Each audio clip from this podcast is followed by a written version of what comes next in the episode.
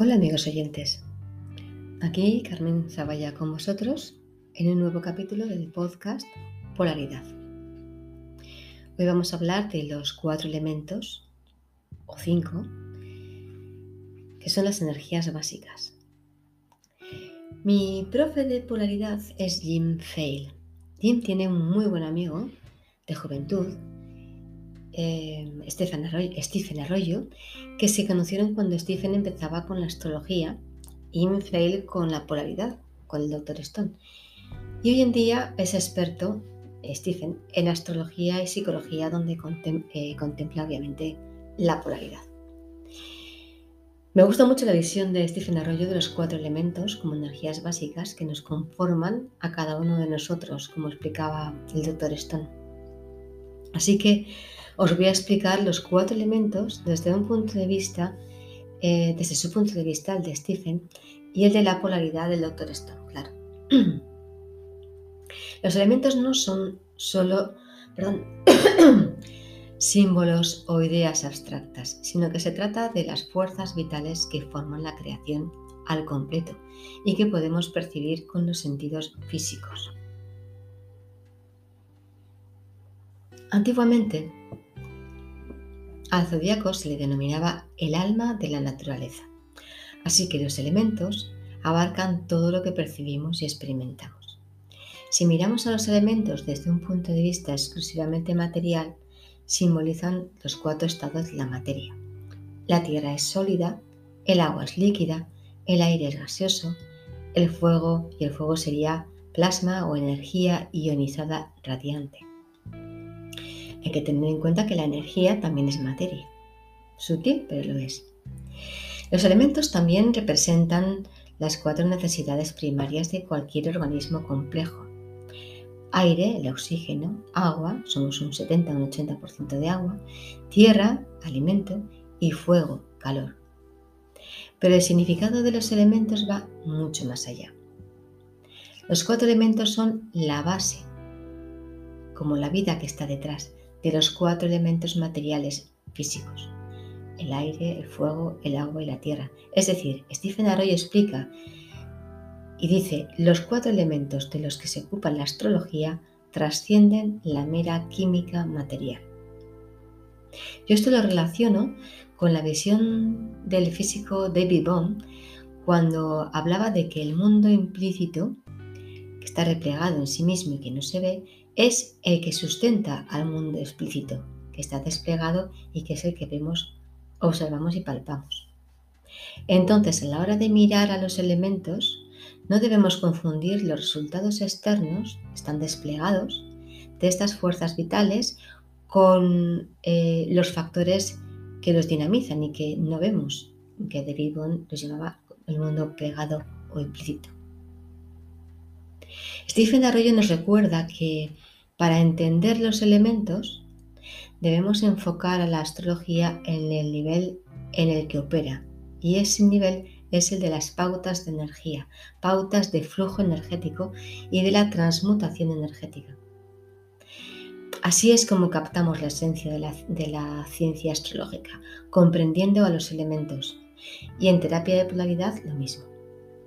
Y para comprenderlos, Además de conocer el significado físico y psicológico de los elementos, es necesario también observarlos desde lo que en descodificación cuántica denominamos el observador, o desde un estado de conocimiento espiritual al que no solemos estar habituados, yo diría desde la conciencia.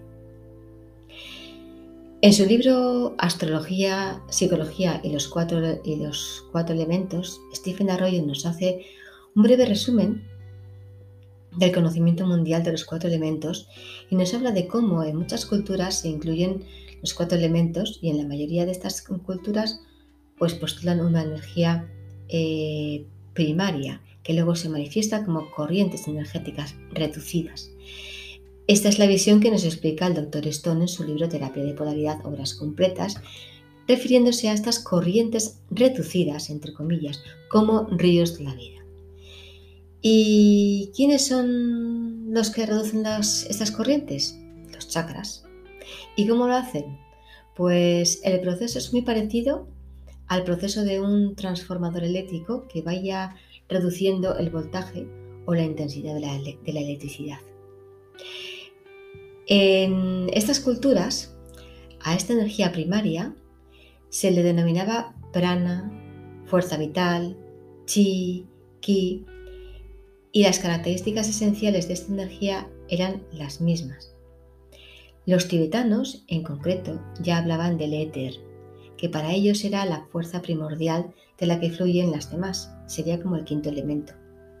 El éter, según el doctor Stone, quien estudió muchas de estas culturas, efectivamente se trata de esa esencia a partir de la cual surge todo y donde se encuentran todas las posibilidades. Desde la DQ diríamos que es lo más parecido al campo cuántico, donde se dan todas las posibilidades y desde donde surge todo. José Alfonso Hernández Bejón, autor de la teoría del todo y fotónica, describe el éter también como esa estructura a partir de la cual se crean las cosas. Para los tibetanos el éter era la fuerza primordial de eh, la que fluyen las demás. Podemos encontrar un concepto similar a esto en el Bhagavad Gita, las Sagradas Escrituras de la India, y también en la base de la medicina ayurvédica india. La filosofía y la acupuntura chinas también se, funden en el, eh, se fundan en el concepto de los elementos, aunque en el caso de China hablan de los cinco elementos que abarcan todos los fenómenos de la naturaleza y hablan de madera, fuego, tierra, metal y agua. En Japón también se le daba mucha importancia a los elementos. Hablaban de luz, levedad, fluidez y solidez. Estos cinco elementos se correlacionan con los que utilizamos en Occidente, añadiendo el éter. Nosotros en Occidente hablamos de cuatro elementos, pues el éter es diferente ya que se trata del origen de los cuatro elementos, como explica el doctor Stone. La filosofía griega antigua también se basa en los cuatro elementos y los relaciona con las cuatro facultades del ser humano, la moral, el fuego, la estética y el alma, el agua, intelectual, el aire, la física, lo físico, tierra. En la Europa del Renacimiento y la medieval, los importó a partir de los escritos de Galeno, que los relacionó con los cuatro humores que originaron los cuatro temperamentos humanos que se recogieron en los escritos de medicina medieval de Europa. Y los cuatro elementos también se encuentran en la mitología en el antiguo Sumer, en Sumeria. Su lengua era el sumerio, del que desciende el euskera, en concreto el vizcaíno y que si queréis profundizar más en esto, os remito a Alexander Eleazar, a José Alfonso Hernández Bejón en su canal de Odyssey y al grupo en Telegram Descodificando el Lengoa. En aquella época la religión estaba presente en todos los aspectos y actividades de la vida, en Sumeria. Y las deidades más importantes se correspondían con los cuatro elementos. Anu, los cielos, el aire. Enlil, la tormenta, el fuego Ninhusaga, la tierra, y Enki, el agua. Con todo esto, podemos observar cómo los elementos se consideraban no solo como una realidad de vida de la que había que ocuparse, sino que principalmente los veían como la base de la realidad. Para la gran parte de Occidente, que no tenemos esa visión espiritual superior, podemos acercarnos a apreciar los elementos a través de cómo actúan en las artes curativas en general. El doctor Randolph Stone, el doctor Stone, creó un sistema de curación llamado terapia de polaridad y que se basa en la teoría del equilibrio de los elementos. El doctor Stone llama a los elementos los constructores invisibles de las estructuras de la vida. Dice que los elementos son los engranajes de la vida, ya que deben interactuar de forma armónica para que exista salud mental y física.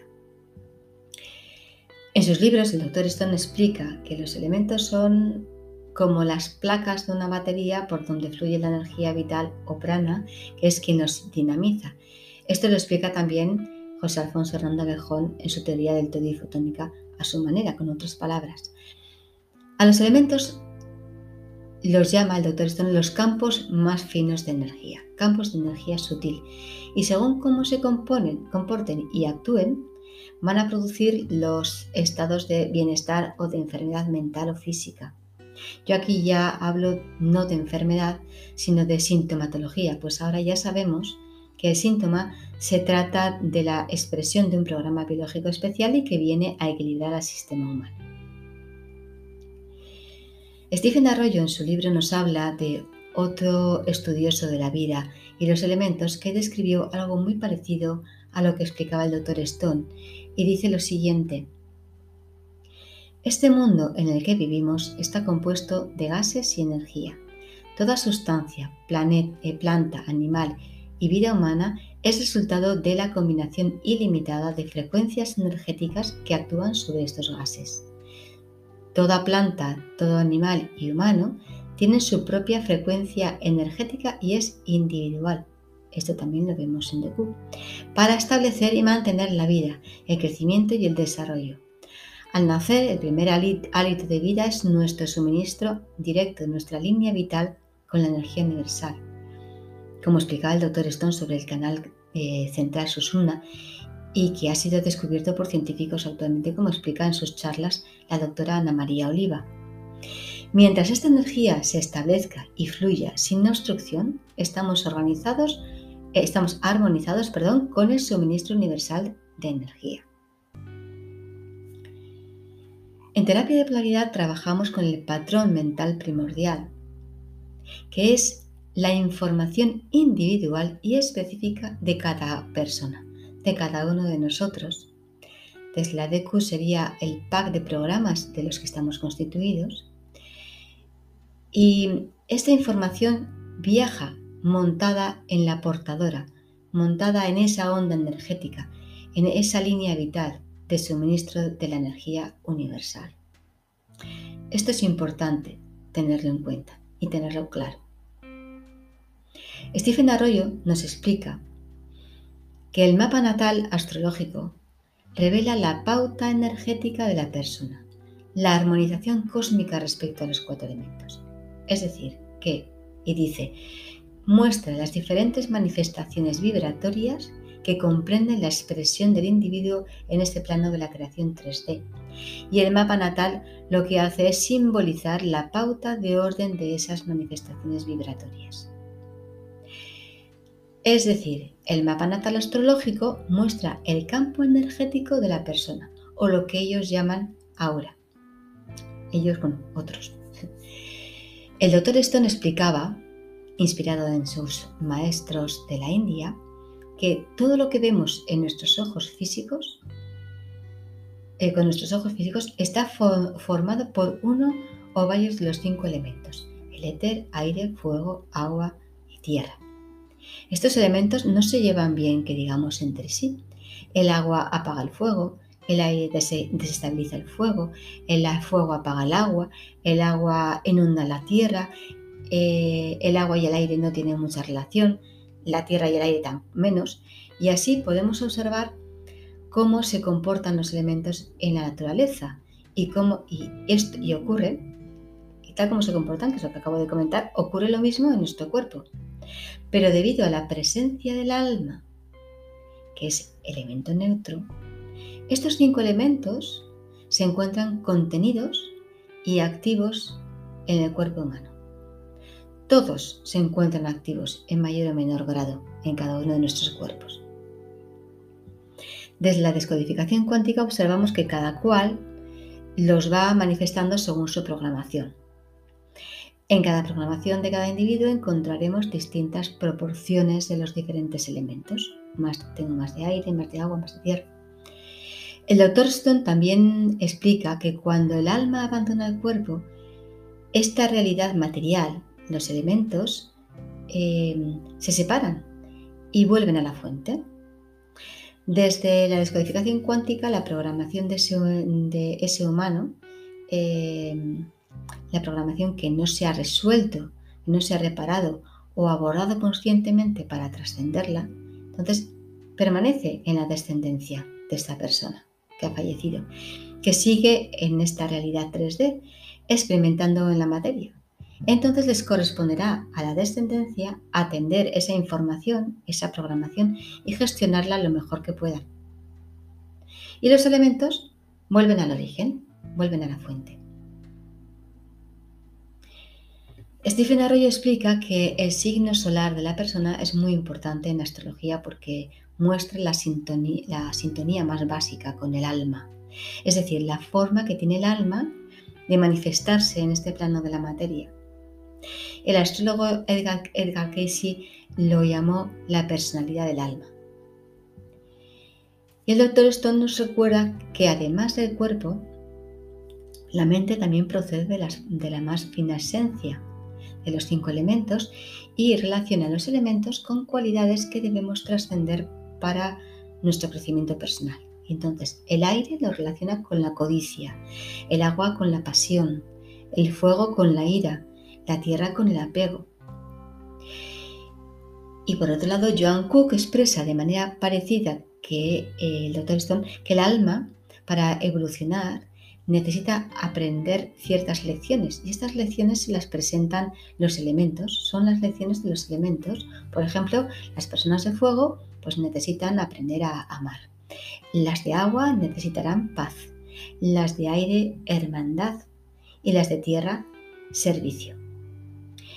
Y Rainer Johnson dice sobre la naturaleza de estos campos sutiles, textualmente leo, rodeando la realidad central hay muchos vehículos o instrumentos o cuerpos eh, capas de la conciencia, llamémoslo de esta manera, que permiten que el individuo tenga relaciones con muchos mundos o reinos del ser con los que estos vehículos o capas de conciencia se relacionan. Los elementos son las fuerzas que vitalizan cada uno de, de estos cuerpos o campos o capas de la conciencia. Entonces tenemos que la Tierra se relaciona con el cuerpo físico, la armonización del mundo, de los sentidos físicos y lo material, las formas materiales. El aire se conecta con el cuerpo mental o causal, un tipo de conciencia que sintoniza con las pautas del pensamiento abstracto de la mente universal. El agua se relaciona con el cuerpo emocional o astral. Se trata de un tipo de conciencia que se encuentra dominada por anhelos bastante fuertes, reacciones sentimentales y deseos compulsivos. El fuego se relaciona con el cuerpo etérico o vital y actúa a modo de transformador de, la energía, de las energías del aire y del agua para ayudar a sostener el metabolismo del cuerpo físico. De forma tradicional, los elementos se clasifican en dos grupos. Por un lado tenemos los activos, que son el aire y el fuego, y por otro lado los pasivos, que son la tierra, el agua y la tierra. Esta división coincide con la división básica de la filosofía china, el yin y el yang. El yin, el agua y tierra, y el yang, el aire y el fuego. Y ocurre lo mismo con el concepto griego de las dos expresiones de la energía. La poloniana, aire y fuego, que activan y forman la vida de forma consciente, y la dionisiana, el agua y la tierra, que representan las fuerzas que se manifiestan de forma inconsciente, de forma más instintiva. No nos estamos refiriendo al tipo de persona, ¿vale? Sino a la manera en que operan estas energías que tenemos, todos tenemos, y a la manera de autorrealización de la persona. Respecto al tipo de personas, me gusta un montón como lo expresa Stephen Arroyo, y dice así, los signos de agua y tierra son más autorrepresivos que los de fuego y aire, en el sentido de que viven más dentro de sí mismos y no se permiten proyectar eh, su energía esencial hacia, hacia afuera, sin buena cantidad de cautela y previsión. Los signos de fuego y aire, continúa Stephen, son más autoexpresivos puesto que siempre están haciendo salir, derramando sus energías y sustancia vital sin reservas. Los signos de fuego mediante acción directa y los de aire mediante interacción social y expresión verbal. Los elementos aire y fuego también se relacionan con actividad y levedad, el aire y el fuego tienden a esparcirse y a elevarse. Y la tierra y el agua se les asocia más con la gravedad y la inercia, ya que les influye más la gravedad y entonces se concentran en el nivel más bajo. En el cuerpo podemos observar que los chakras de agua y tierra están muy juntitos, ambos en la pelvis. Por otro lado, tomemos conciencia de que los signos del mismo elemento, por ejemplo, el aire, que son Géminis, Libra y Acuario, se consideran compatibles entre sí. Que también sería el caso, por ejemplo, los signos del elemento fuego, que son Aries, Leo y Sagitario, o del agua, que son Cáncer, Escorpio y Piscis, o de tierra, Tauro, Virgo y Capricornio. Lo mismo ocurriría con los elementos del mismo grupo, los de aire y fuego, por un lado, y por otro lado, el agua y la tierra. Los principios de levedad y gravedad están describiendo la manera en que fluye la energía, es decir, se puede llegar a percibir ese fluir energético. Y en terapia de polaridad aprendemos a percibir esos flujos energéticos y a observar cuando no fluyen. Voy a dejarlo aquí por hoy y seguiremos hablando de, los elementos. Podéis encontrarme también en carmenzaballa.wordpress.com, en Spotify en Tertulia de Q con Carmen, en Polaridad, en el grupo de Telegram eh, Dos Vórtices, en los canales Tertulia de Q con Carmen y Polaridad del Dr. Stone de Telegram y en Facebook e Instagram. Muchas gracias por escucharme y hasta el próximo capítulo. Adiós.